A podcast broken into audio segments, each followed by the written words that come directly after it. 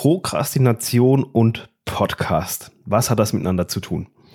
Also Prokrastination ist unsere eigene Fähigkeit, Dinge aufzuschieben, Dinge nicht zu tun und auch Gründe zu suchen, diese eben nicht zu machen bei dem Podcast zum Beispiel, das Podcast-Cover ist noch nicht fertig. Ich habe noch nicht den richtigen Jingle, ich brauche noch ein besseres Mikrofon und eigentlich ist ja der richtige Zeitpunkt jetzt auch noch nicht. Ich muss dann nochmal drüber nachdenken, wann ich diesen Podcast denn starte.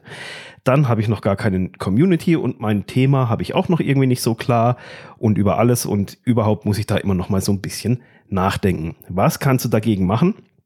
Zum einen löse dich von dem Gedanken, dass es perfekt wird. Das wird es nämlich sowieso nie und es muss es auch gar nicht, sondern lieber unperfekt starten wie perfekt nicht starten. Und die zweite Möglichkeit, die auch richtig, richtig gut funktioniert, ist, geh ein öffentliches Commitment mit deiner Community ein, sag ein Datum und los.